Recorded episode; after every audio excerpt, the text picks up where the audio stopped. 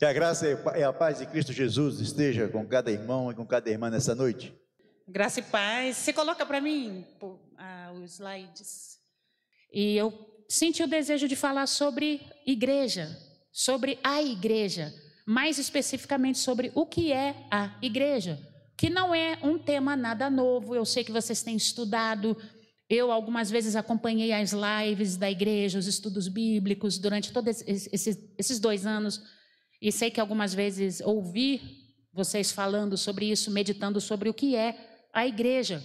Porque especificamente durante a pandemia, muitas pessoas, né, no início especi especificamente, ficaram tristes, né? Vai ter que fechar a igreja, vai acontecer isso, o governo vai fechar, ou que tristeza, a gente não vai poder voltar à igreja, estar na igreja.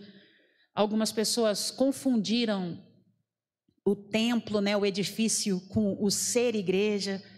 A gente aprendeu que para ser igreja não precisa necessariamente estar no templo, mas a gente também estava meditando sobre isso, que é diferente, não é diferente quando a gente está junto na igreja, no edifício? Você não acha que é diferente?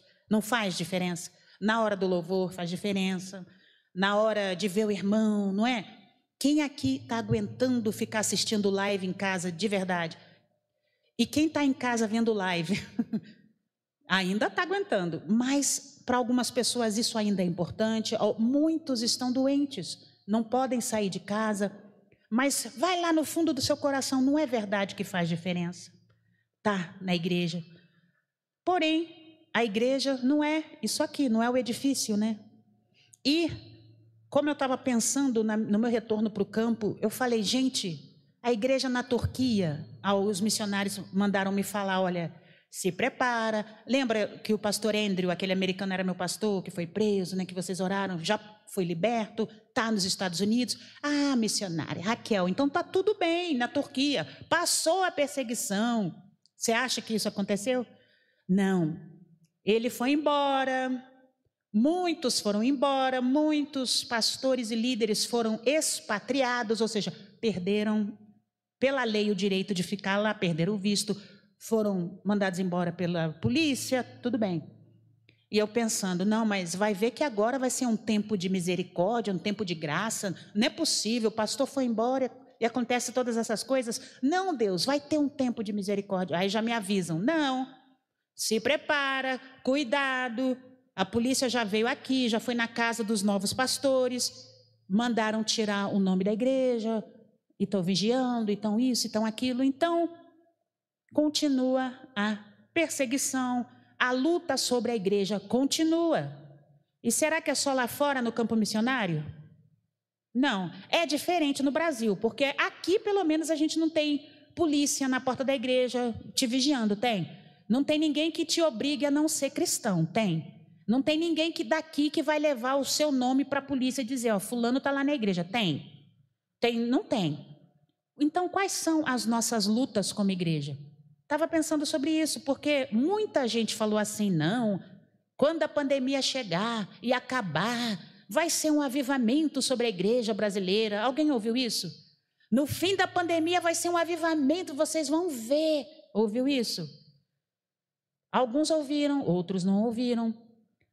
A pergunta que eu faço: cadê o avivamento? Cadê o avivamento? Tem gente que nem voltou. A pandemia melhorou, piorou, melhorou. Tem... Alguém me disse que não vê irmãos há dois anos, dois anos que não se encontram. Então eu falei, Senhor, será que a gente está vivendo o tempo da apostasia? Porque avivamento eu não estou vendo.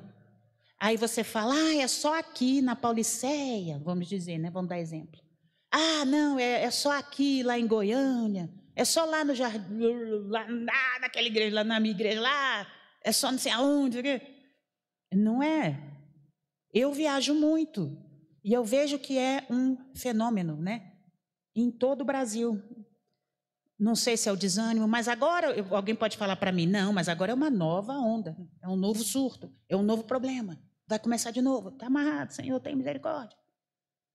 Mas agora já temos as vacinas. Aí, como o pastor falou, um vacinou, o outro não vacinou. Mas se você apresenta, foi vacinado, você pode entrar em certos lugares. Tem gente que está no Instagram, também me falaram, não conheço não. Muitas fotos, muitas coisas. Conhece alguém assim? Muitos passeios. Mas você não vê na igreja. Está em tudo que é lugar, mas não vem na congregação. Não estou falando do edifício, eu estou falando da comunidade. Estou falando da congregação. Estou falando daquilo que, que a irmã, né, que você falou. Na hora de adorar, quando a gente está junto, é tão bom. Porque um fortalece o outro, é a presença do Espírito. Em casa dá para fazer? Dá. Mas a gente precisa retornar esse momento, fazer uma força, né, empurrar, porque talvez estejamos vivendo sim uma grande apostasia ou um momento de esfriamento. Ah, coloca para mim, por favor. Eu coloquei. O que é a igreja? Alguém conhece esse templo? Não precisa falar o nome, mas alguém conhece? Levanta a mão.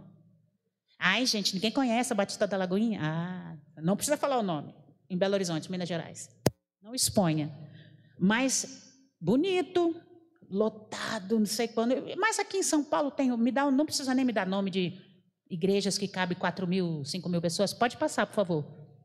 Mas Hillsong, Hillsong Church, Austrália, showsas, negas. Quem não conhece, vai no YouTube ver lá os negas, coisa lá. Mas é uma igreja, isso aí é uma igreja. Mas o que é a igreja? É isso que é a igreja? Ou é aquele templo mais bonitinho? Pode passar, por favor. Esse aí de onde é? Alguém falou, o templo de Salomão. Não vamos expor ninguém. Quem falou? Que a pessoa vai lá, né? A irmã, né? Já foi, né? A irmã sempre faz a campanha. Eu entendo, a irmã. O irmão não vai, não, deixa o dinheiro aqui, irmã. Vai ficar pobre. Não, irmã, você saiu de lá e veio para cá. Meu Deus. Depois conversa com o pastor Maurício, que eu não entendi, foi nada que ela falou. Mas eu também, estou brincando, eu já fui lá, fui lá visitar, tirei foto. O que, que você definiria isso aí? É a igreja? É templo? Ah, não sei não, eu não sei falar nada. Converse com o pastor Maurício. Pode passar, favor. Aí você vai, vamos visitar uma igreja lá na Nigéria, destruída por uma bomba. Isso não é, como é que a gente pode dizer? Ah, mentira, isso não é invenção, isso é notícia diária, que a gente não dá conta, que a gente não percebe. Está lá no jornal. Muçulmanos atacam comunidade, blá blá blá, na Nigéria. Bomba explode, blá blá, não sei aonde, lá na, não sei aonde, não sei aonde. Isso aí então não é uma igreja, né? Não é uma igreja. Não. Não tem templo, não tem nada. Hum, não, não sei. Pode passar, por favor. Aí vamos lá na Síria, no Iraque. E aí nós temos o Estado Islâmico que explodiu de propósito, matou, esquartejou, decapitou cristãos, só porque não negaram Jesus. E, mas aí o, o crente foi lá na igreja, nos escombros, foi lá. Ah, mas é uma igreja? A igreja é uma igreja ou não é uma igreja?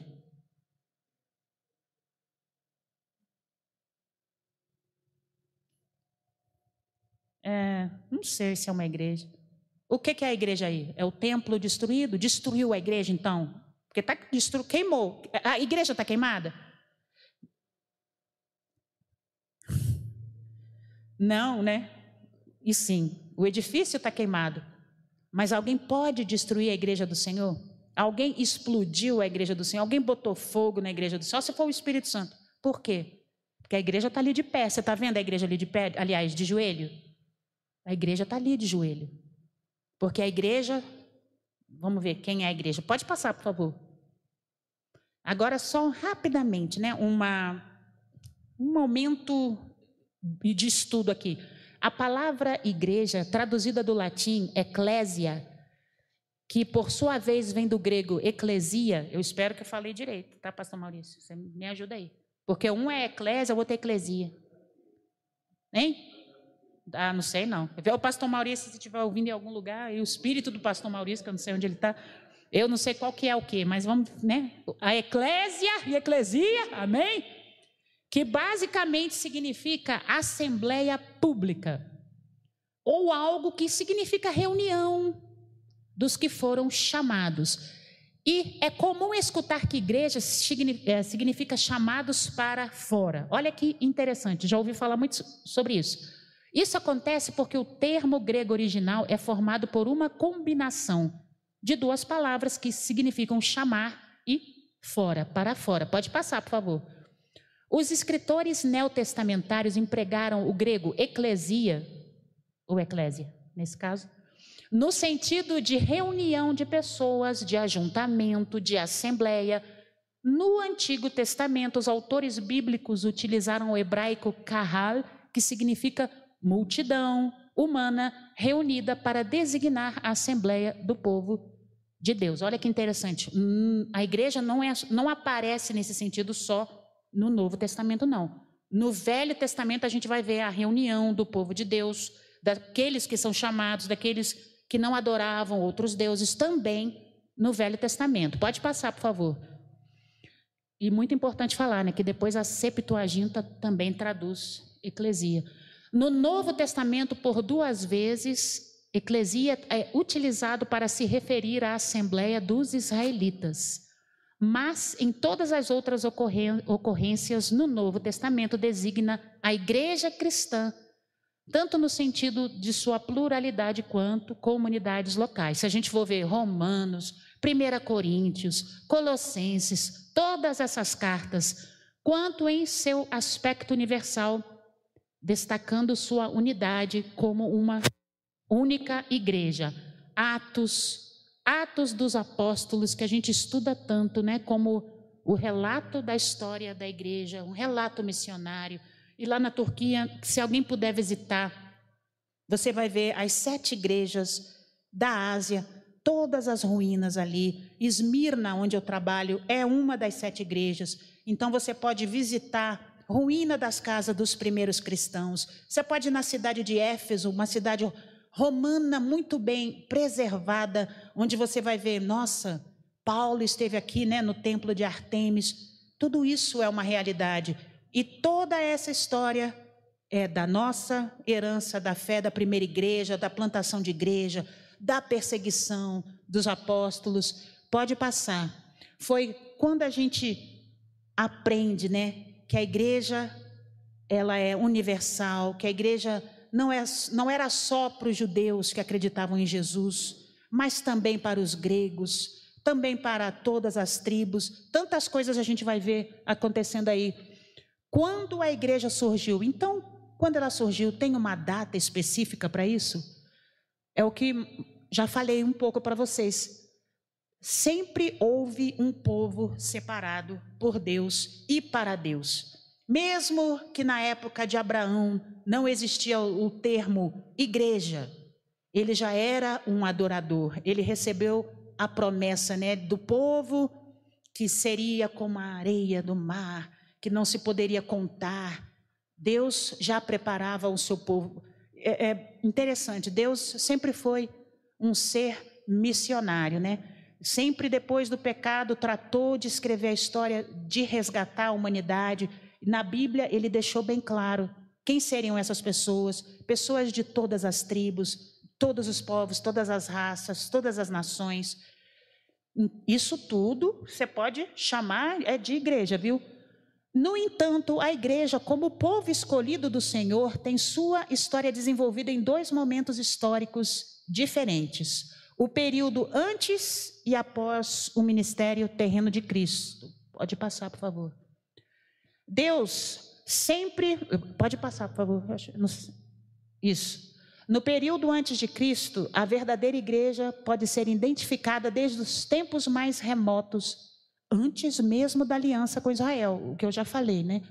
Personagens como Abel, Enoque, Noé são exemplos disso. Personagens que guardaram o mandamento, que não se corromperam com falsos deuses, pois era uma época onde o próprio Israel, né, se corrompeu com deuses que vinham de outros povos, mistura de casamentos e tantas coisas, mas eles não se corromperam amavam ao Senhor e se distinguiam da perversidade ímpia das pessoas do seu tempo. A gente lembra de Noé, da geração que conviveu com Noé, perversa, pecados abomináveis, por isso sobre eles caiu o dilúvio, mas Noé e sua família era povo de Deus, separado para Deus, amavam a Deus, não se contaminaram. Então você já tem a, o povo de Deus aí.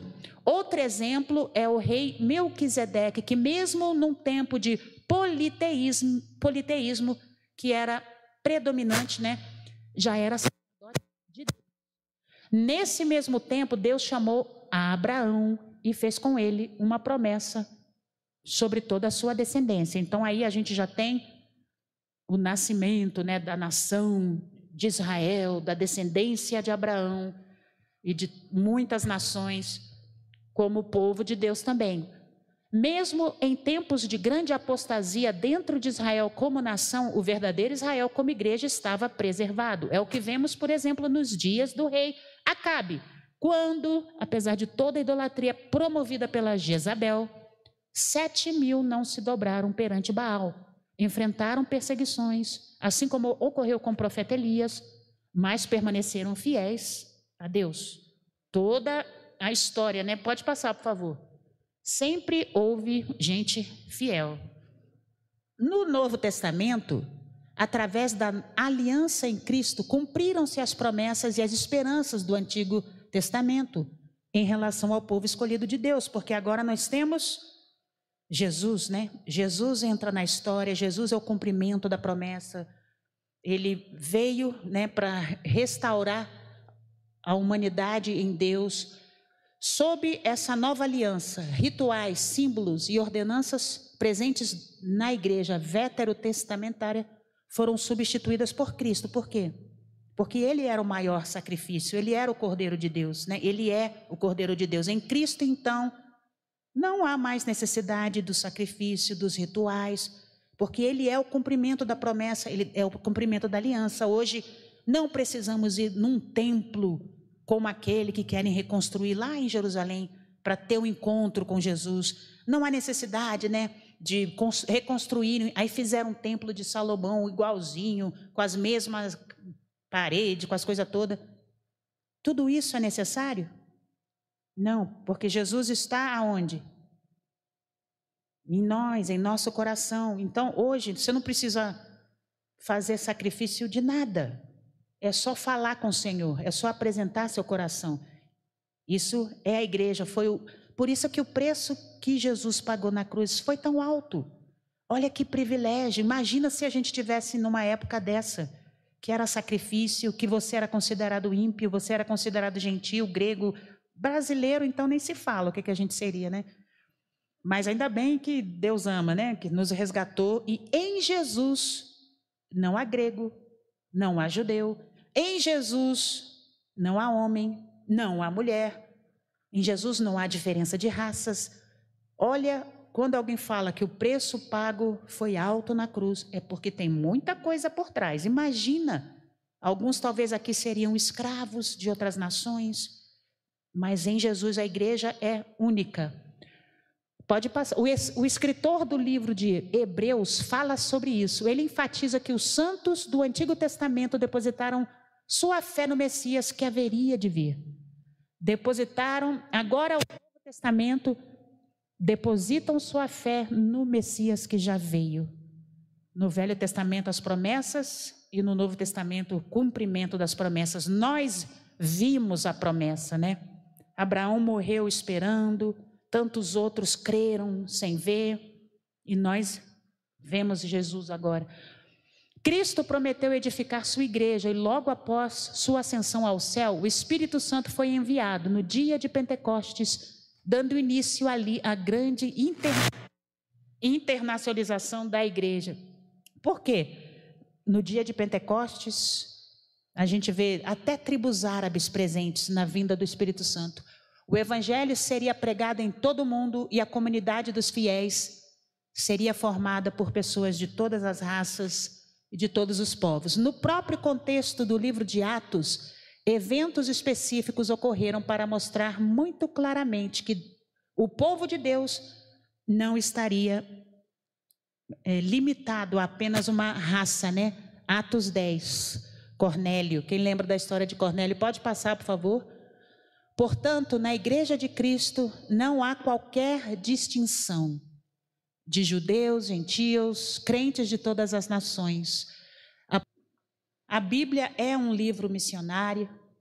A história bíblica se baseia no resgate de Deus para todo homem. E por isso a gente vai falar mais um pouquinho sobre igreja. Pode passar, por favor. Quem faz parte da igreja? Já vimos, né? Fazem parte da igreja todos aqueles que Deus chama através da Sua palavra. A Bíblia diz que o Senhor acrescenta fiéis continuamente à igreja. Apesar desse chamamento ser universal, no sentido de que o convite é feito a todos, sem exceção, apenas podem responder positivamente a esse chamado aqueles que são regenerados pelo Espírito Santo, pois estes são aqueles que creem, né? Aqueles que têm fé são convencidos dos seus pecados e respondem ao arrependimento com fé em Jesus como seu Senhor e Salvador. É verdade que quando se fala em quem faz parte da igreja, é preciso considerar que nem todos que parecem fazer parte dela de fato o fazem. É por isso que existe uma distinção entre igreja visível e igreja invisível. A igreja visível é a igreja conforme as pessoas veem, enquanto que a igreja invisível é a igreja conforme Deus vê. Isso significa que nem todos os aparentes membros da igreja são realmente nascidos de novo e genuínos. Embora tais pessoas possam enganar os homens, no juízo ninguém engana a Deus. E também eu diria que isso não é nossa é, responsabilidade. Eu já ouvi algumas pessoas falando, é verdade que existe o joio no meio do trigo, e a gente às vezes vai pregar a palavra, não sabe quem vai abrir o coração, quem vai seguir. Não sei se você já teve oportunidade de discipular pessoas que elas pareciam que estavam entendendo tanto a fé, que estavam aceitando o Senhor, de repente elas desanimam, elas ficam até pior do que antes. Mas o nosso uh, objetivo, o nosso trabalho é o quê? É pregar a palavra sem distinção. Deixa que Deus sabe quem que é o joio, quem que é o trigo. Senão a gente pode até ficar uma pessoa muito julgadora, né? Às vezes você acha, não, aquela pessoa nunca vai vir para Jesus, olha aquilo ali, mas Deus faz milagres. Então, apesar de que isso é verdade, só Deus conhece o coração de tantas pessoas que se dizem cristãs, seguidoras de Jesus. O nosso trabalho é pregar a palavra, amar, ensinar e deixar que Deus trabalhe, né, no resto das pessoas. Pode passar, por favor. Isso nem precisa ler. Qual é a missão então da igreja? Anunciar o evangelho. E isso não é fazer panfletagem, isso não é falar assim, ó, aceita Jesus, é, é servir, né? Anunciar o evangelho no serviço, através do serviço no reino de Deus, é viver o evangelho, é ser o evangelho no mundo que a gente vive as estratégias precisam ser diferentes.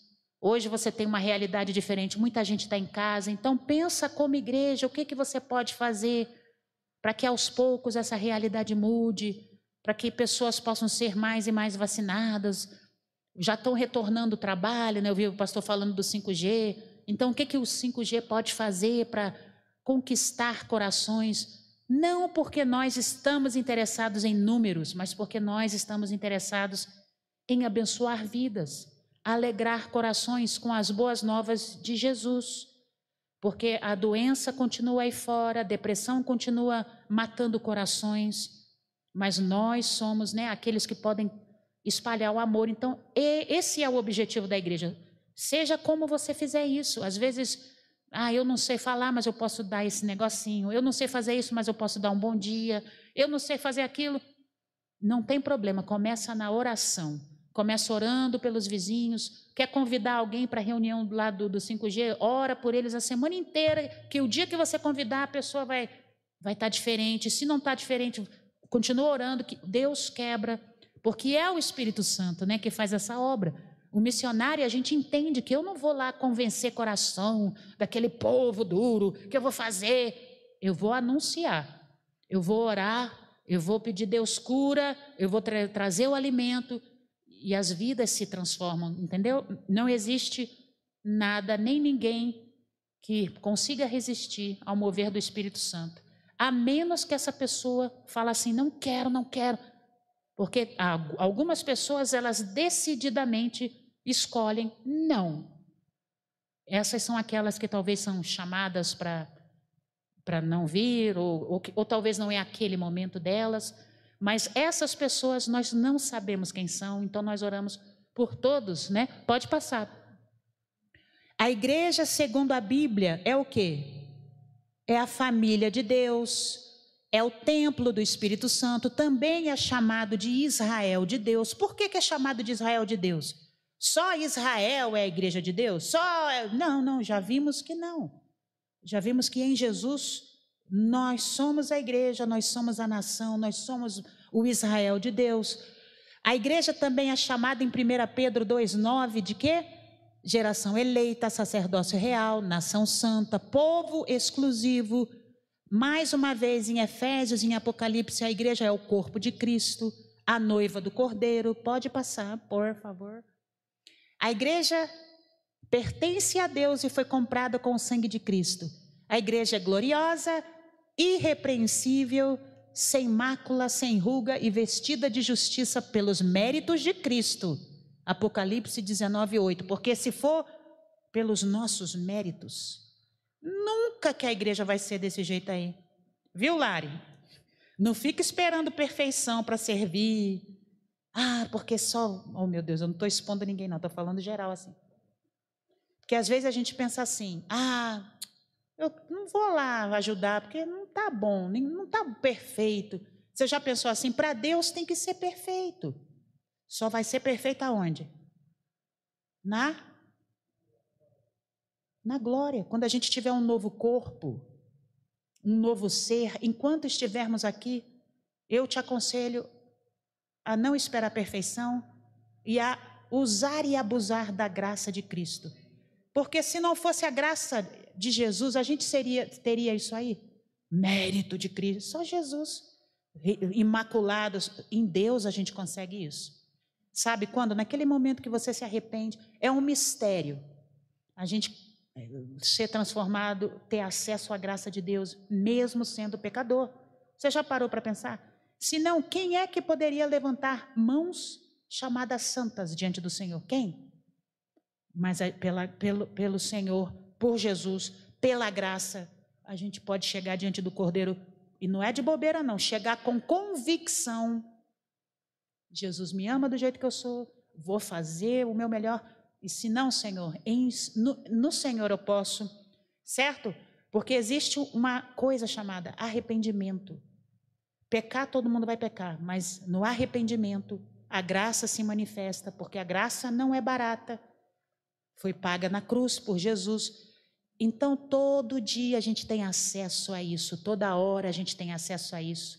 Não existe perfeição, se chama amor, no amor do Senhor Jesus. Entende agora por que, que o preço é alto? Por que, que o preço foi alto, foi pago por nós? É só amor, né? A igreja revela a multiforme sabedoria de Deus, realmente. Por quê? Porque Deus usa as coisas fracas para confundir os fortes. Porque Deus usa os loucos para confundir os sábios. Porque a lógica de Deus não é a lógica do mundo. Por isso, a sabedoria de Deus. Né? Deus nos usa, imagina. A igreja é perseguida pelos ímpios, mas é guardada. Podem ir lá queimar o edifício no Iraque, podem prender o pastor Andrew, podem fazer mil coisas, mas a chama nunca se apagará. A igreja não, não, não terminará. Então, quem são os inimigos da igreja. Você pode falar assim para mim: ah, irmão, os inimigos da igreja é aquele vizinho que reclama do barulho da igreja. Não. O inimigo da igreja é aquele terreno de macumba, não sei, da, da, que não pode falar mais assim. Que é... Ah, o inimigo da igreja é aquele Satanás que se manifesta toda vez. Não, sei. Não é, não, porque a Bíblia diz que nem a, a, as portas, como é que é? As portas do inferno não prevalecerão. Então, será que eh, essas coisinhas são os inimigos da igreja? Para mim, Sabe o que eu chamaria dos inimigos da igreja? O que eu vi acontecer, infelizmente, no campo missionário. Uma igreja que já está debaixo de perseguição, que tem polícia pressionando, que o governo manda embora, expulsa, que o governo manda prender. Sabe onde o inimigo da igreja se manifestou? Ah, foi aquela polícia, aquele muçulmano. Não. Foi dentro da igreja. Foi um irmãozinho de dentro da igreja que dizia que amava, que dizia que queria ser líder, que fez isso, que fez aquilo, que se inflou de orgulho, de não sei, foi usado mesmo pelo diabo, que dividiu a igreja, e depois a igreja se dividiu mais uma vez, e hoje é fragmentada, que delatou o pastor. Então, o maior inimigo às vezes está onde? Muitas vezes está dentro de nós, num coração enganoso, né? nas obras da carne. Olha aí o que, que Coríntios fala. Porque ainda sois carnais, visto que campeia entre vós todo tipo de inveja, discórdias. Por acaso não, está sendo, não, não estáis sendo carnais? Vivendo de acordo com os padrões exclusivamente mundanos?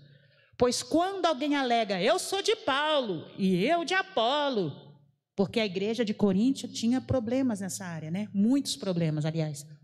Não estáis agindo absolutamente segundo os padrões dos homens? Quem é, portanto, Apolo? Quem é Paulo, senão servos, por intermédio dos quais viestes a crer? E isto conforme o ministério que o Senhor concedeu a cada um.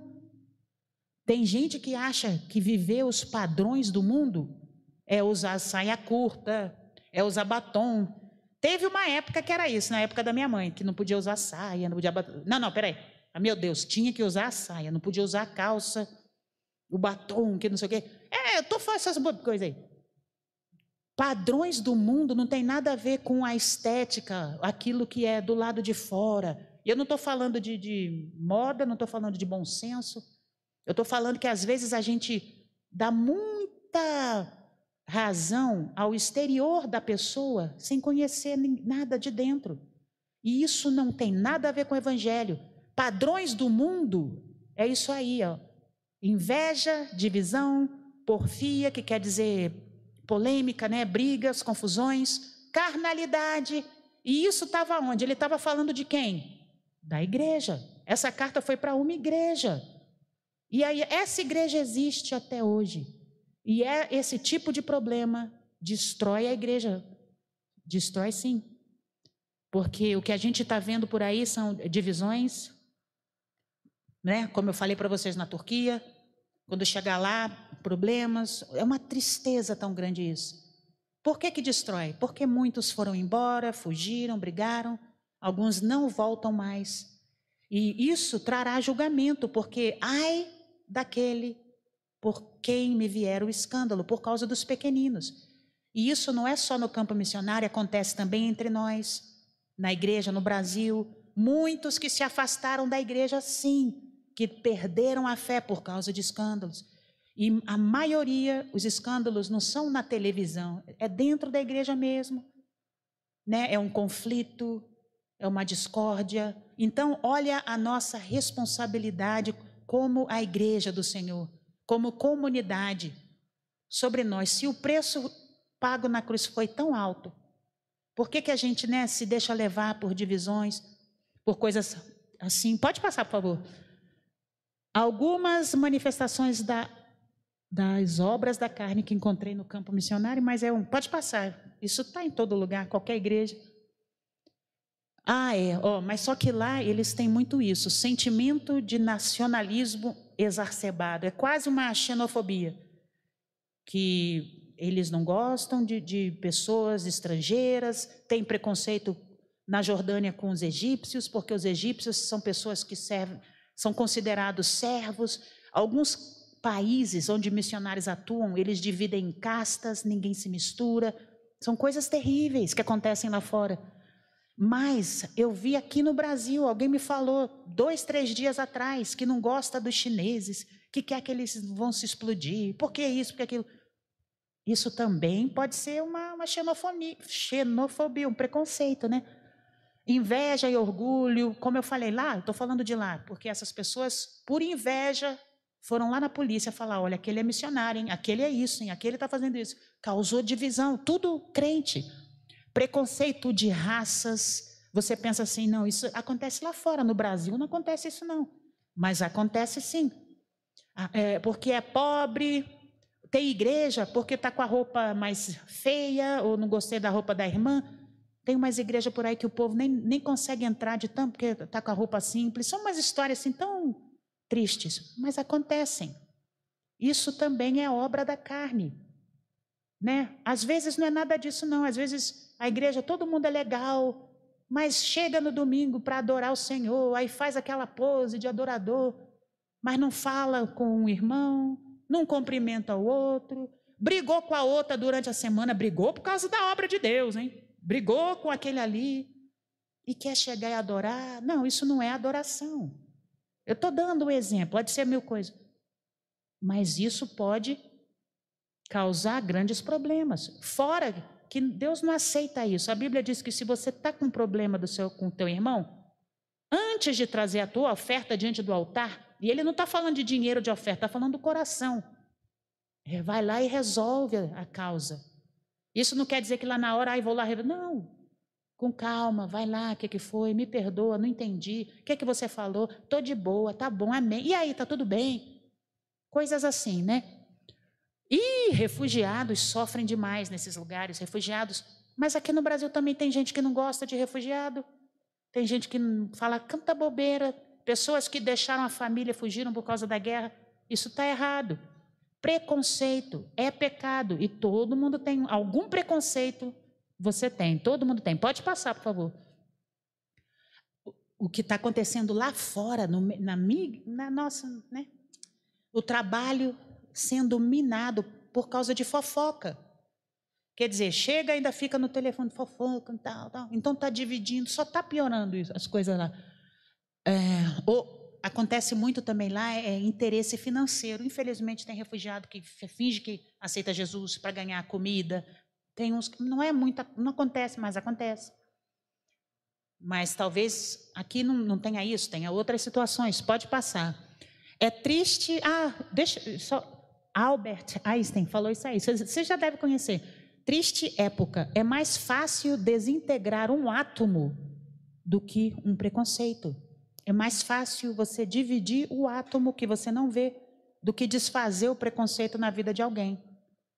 E às vezes é o teu próprio preconceito, às vezes é o nosso preconceito que a gente tem que pensar, né? Cadê o que que eu tenho? O que que eu não gosto? Ah, eu não gosto de gorda.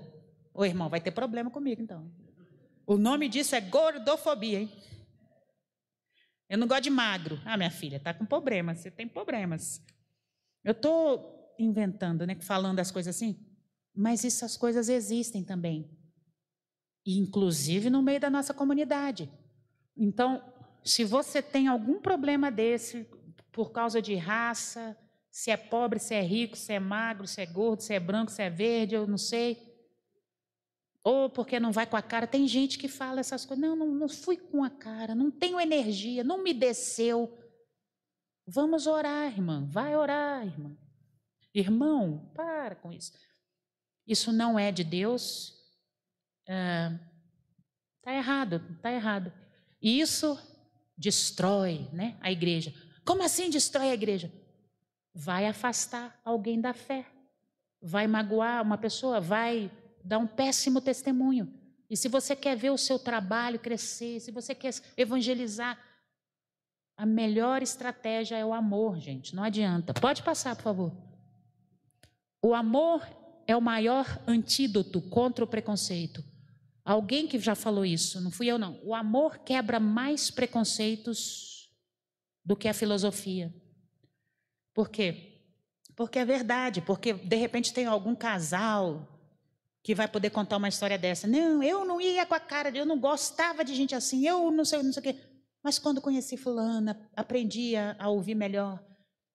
Ou talvez, vamos dar outro exemplo, dois times de futebol, né? Um era, como é que é, palmeirense e São Paulino? Não, São Paulino. Aí se casaram. E deu certo, porque um gostou, né, mudou o time de um, outro. Aí é um exemplo que eu não sei, que eu não sou de São Paulo, não. Mas o que eu digo é que o amor quebra, abre olhos, quebra barreiras. Então pratica isso. Vamos praticar isso como igreja.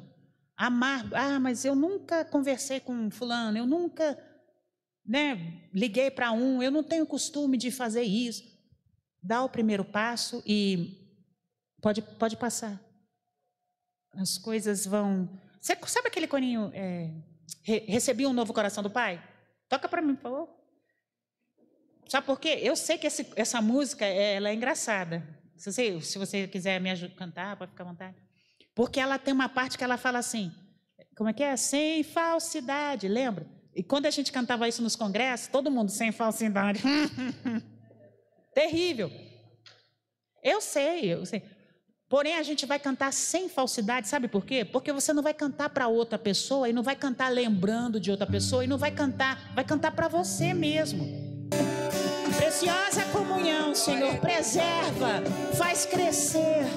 Senhor, sabemos que vivemos tempos difíceis, mas no Senhor, Pai, a nossa esperança é renovada. No Senhor, a comunhão cresce. No Senhor, o amor abrota, Senhor, flui. No Senhor, Pai, o impossível se torna possível. No, no Senhor, a comunhão é alinhada. Pai, em nome de Jesus, ajuda a tua igreja, ajuda a igreja no Brasil, ajuda a igreja na Turquia. Tem misericórdia de missionários, de obreiros, dos crentes, ali, aqui, Senhor, a vencermos, Pai, as obras da carne, a vencermos a nós mesmos, porque contra o amor não há lei, porque o Senhor nos comprou com preço alto, preço de sangue, preço maior, o preço do amor de Cristo na cruz. E esta é a verdade, esta é a verdade. Nós tomamos posse da verdade em nome de Jesus, Pai. Em nome de Jesus. Amém. Obrigada, pastor. Amém.